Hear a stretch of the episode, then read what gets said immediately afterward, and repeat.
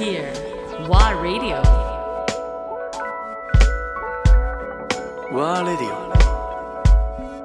対馬義明アンドレア・ポンピリオン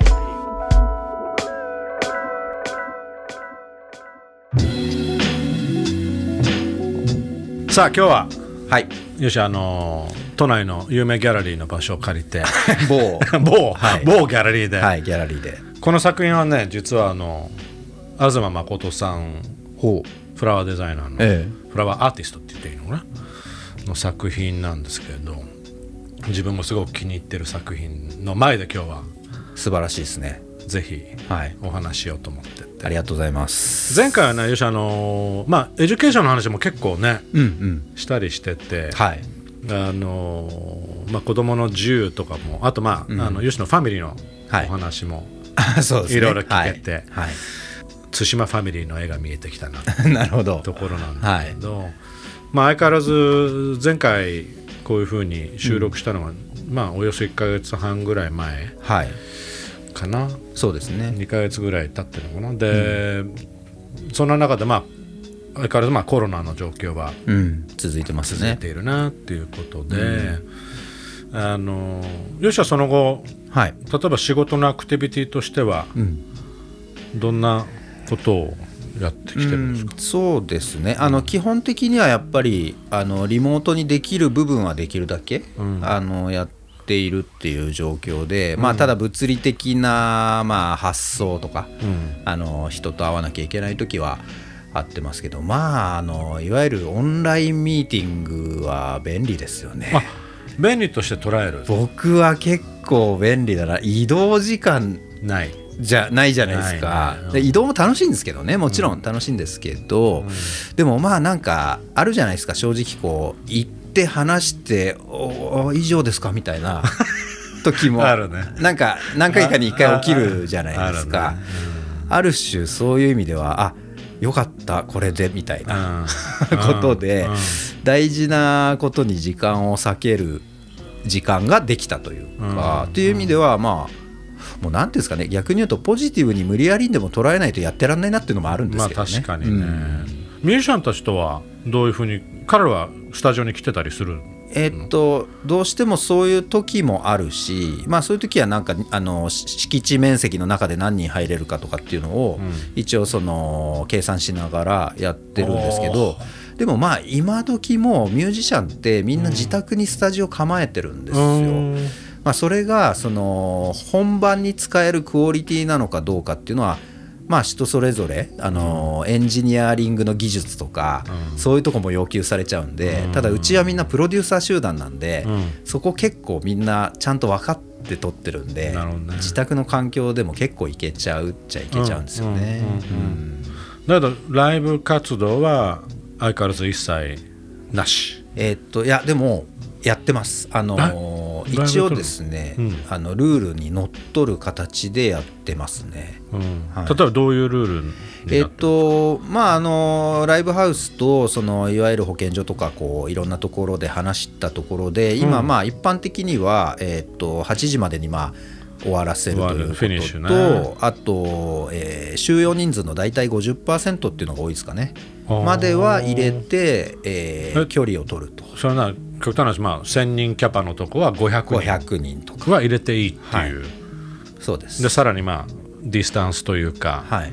アンドお客さんも全員マスクとかそういうそうですね。感じなんだ、はい、もうその辺は徹底してあの体温とか、あの消毒とか、まあそういうやれることは全部やってて、でこの前ちょっとニュースでも出てましたけど、あのコロナ始まった頃ってライブハウスでクラスターが起きたって一回こう最初の頃に大騒ぎになったじゃないですか。ね。うん。であそこからいろいろやって今に至るんですけど、実はあれから一度もクラスター的なことは起きてないんですよ、ライブハウスという現場においては。なので今のやり方で、まあ間違えてはない、ただもちろんその、途中の電車移動だったり、まあ、ライブハウスの中でもどこかに菌があって触ってしまったりとかっていうことで、個人個人で感染する可能性のリスクっていうのはそれはもうライブハウスに限らずあり得るじゃないですか、ただいわゆる集団感染クラスターみたいなことは、えー、と一件もないっうんていう全国うん。なので、うん。まあ僕らはということであればもう皆さんに注意してもらいながらやるという選択肢を今取ってますね。まあこのまあ、状況というのは世界中でね、はい。実際まあライブが行われてないっていう中で、まあ、皆さん試行錯誤しながら、はい。ミュージシャンも実際に、ん。あの例えばああいうオンライン上でのライブを行ったりとか、はい。やってるじゃない、はい。実際どうなの？その例えば、まあ、さっきリモートの話があったけど、オンラインライブっていうのははい。どう捉えてる、まだ続いてるなんかはい。いろんな話聞くじゃない？いわゆる一方で、あすごいいいっていう話も聞けば、はいまあ、ミュージシャンによってはいやもう全然全くうん。誰も見てくれないみたいな。はいはいはい。しかも告知のタイミングも本当ギリギリにする、いわゆる1週間前2週間前じゃなく、もうその日に告知をしないと、はなかなか人が来ないとか、いうんうんうん。多分あのいろんなミュージシャンいろんな音楽性うん例えばもう汗かいてあのダイブしたいモッシュしたいみたいな、そういうカルチャーの、まあ、パンクとかメロコアとかそういうのもありますし座ってゆっくりご飯食べながら見るジャズもあるし、多分みんな状況違うと思うんですけどただ我々に関して言うとオンラインライブはすごくポジティブですね。はい。それも引き続きやってらやっっしゃる。てます。あのさっきのいわゆるライブの時に、はい。まあ、500人入例えばまあ観客入ってるそのベニューの中でもはい。実際に、あのストリーミングするような、はい、同時にやってますおね。あのー結局半分でペイできるわけがないということになっているので、あのーやらざるを得ない状況でスタートしてるんですけど、これよくよく考えてみると例えば1000人の、えーキャパシティの中に500人入れましたと、で本来だったら500人入るところを入れずにやってるんですけど、もしかしたらオンラインで3000人が見てくれたら、あのチケット代は安かったとしても、僕らとしてはむしろプラスになる可能性は秘めてるわけですよね、だからそういう意味では何のデメリットもない、まあ、ああるとしたらもちろん細かい話をするとその撮影するための費用とか、はいはい。もちろんまあかかりますその制作費はあるもんね、そうですね、うん。ただ、えっと、大体撮影の方にお願いしたら何人オンラインライブを見てくれればその分はペイできるな何人目からはプラスになるなっていう計算があるのでそういう意味では今までなんでやってなかったのかなって逆に思ってしまうというか、うん。みんながそういうものを良しとする習慣ができないと意外とそういう発想って起きないじゃないですか。確かにねでもこれ一回やり始めてあこれもありだね。例えば東京でやったライブを全国、まあなんなら世界の人が見れるっていう状況でかつ アーカイブも残すんですよね。うん。でそうするとライブ見に行った人も帰ってからまた買ってくれるお客さんもいて、うん。要はその現場の楽しかったあの瞬間をもう一回映像で思い出せるわけじゃないですか。だからそういう意味でもあの僕としては今後もしこの問題が解決してじゃあフルフルでその入るようになったとしても、やってもいいんじゃないのっていう、見方はそれぞれじゃないですか。その流れって、変な話まあ別に音楽業界だけじゃなかったりするじゃない。例えばその、あのフファッション業界でもそうですね。流れとしては、今までは結局例えばミラノコレクションだったりパリコレだったり、ねロンドンだったりニューヨークだったりまあ世界中から、まあ、プレスある編集者たちがその場に集まって、まあ、ショーを見るコレクションを見るっていう、まあ、会場内で。っていう流れをやってたんだけどそれがもう一切できなくなっちゃったっていうことで、結構早いタイミングで、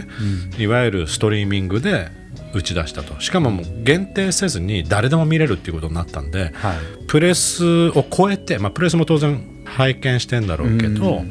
それを超えて、なんと一般の人たちもはい。見れるようになってるから、リーチ的にはすごいワイドなリーチになったそうですよね。あとコストも、まあその分、まあ、中にはねその制作費全般をすごく抑えられたってはい。いう話も聞くから、なんかあの業界もファッション業界もだいぶこれからそっちの方向にシフトしていくんじゃないかなっていうそうですよね。こともあって、メリットはそこにあるのかなと。いやすごいたくましさですよね人間の、うん。そこって。なんかテクノロジーを使って、うん。あのネガティブを少しでもポジティブなものに変換させようっていう意味で言うと、すごい面白い試みだと思いますし、あの例えばコーチェラとか、ああいう大きいフェスも、コロナの前からもう無料配信とかやってて、でこれあのコーチェラに行った人たちにしてみたら、えただで世界中で配信するってなんだよって、逆にこうネガティブな意見も出る可能性もある中で、あのあれをやったわけですけどやっぱり現場にいる人は現場にいる人で、もう映像なんかとは比べ物にならないその高揚感が当然あるわけで、だから映像で俺たち金払ったのに映像でタダで見やがってなんて言ってる人は1ミリも思わないし関係ないんですよね。でも例えば僕らみたいな音楽関係者はそういう世界中のフェスを知ってますけど、こちらなんて日本に住んでる普通の音楽ファンの人はそのフェスの存在も知らないわけですよね。だけどただで自分の大好きなすごい有名なレディー・ガガだビヨンセだがライブやってますよっていうことでそれを見ることであアメリカにこういうフェスがあるんだなとか、うん。イギリスにこんなのあるんだなって知れるじゃないですか。それでいつかツアー組んで自分で行ってみたいなっていううん。意味で言うと、クローズドにするよりオープンにしちゃった方がむしろ圧倒的に大きいんですよメリットがある。ね。うん。でそれに続いてフジロックもやっぱり配信を始めて、僕らもオーバルでその年フジロック出たんですけど、あのツイッターのトレンドにオーバルが一瞬上がったんですよ。それはやっぱり生放送したおかげで、ネットで見てる人たちが何このバンド何このバンドみたいな感じでまあもちろん悪い評判もあったのか僕は分かんないですけど。あるかもしれないけどうん。でもも文字がうん。ネット上にうわーっと出たっていうことでうん。トレンドに入るみたいなことも起きたんでやっぱり、うん、オンラインはこれからコロナをきっかけにしてうん。今後増やしていくべきだと僕は思ってますけどね。ありだね、はい。まああるいは連動しつついずれにせよそうですね。あのまあ、観客が入れられる空間になったとしても、うん。やっぱりストリーミングでそうですね。配信していくっていう、うん。まあさらにだけど結局はなんだろうその国境を越えて海外の人もはい。実は参加できたりするんでしょ、それともなんかリージョンブロックみたいなのがあったりするの？それは。えっと、そこはケースバイケースなんですけど、フリーでやる場合は基本そういうリージョンの問題で解決するんですけど、うん。チケット制にするとあそうか。海外からのカード決済ができるかどうかみたいな話があってそれはあのチケッティングサービスによってあららららら。そこを対応してるところうん。としてないところ、うん。まあでも徐々にみんななんかペーパルとか、うん。いろんな方法であの世界中から購入できますよっていうふうにしてて。そうなんだ。だからそこもアップデートされてきてるんだね。そうですね。試行錯誤なんだねずっと。そういうこ昨年とですよは、ね。うん。確かにね。だって海外の人も参加することによって変な話リーチが広がるっていうのと、はい。あとさらに、まああの実際にまあ売上的にもね、うん、あのなんとかペイできるようなはい。ラインに持っていけるっていそうことですよね。うん、これはなんか日本人にとってはすごい良かったことだと思ってて、なかなかその進まなかったんですよねデジタル化が。うんまあ日本人というか日本の音楽僕は音楽やってるんで音楽シーンにとっては、これがなかったらなかなかまだ、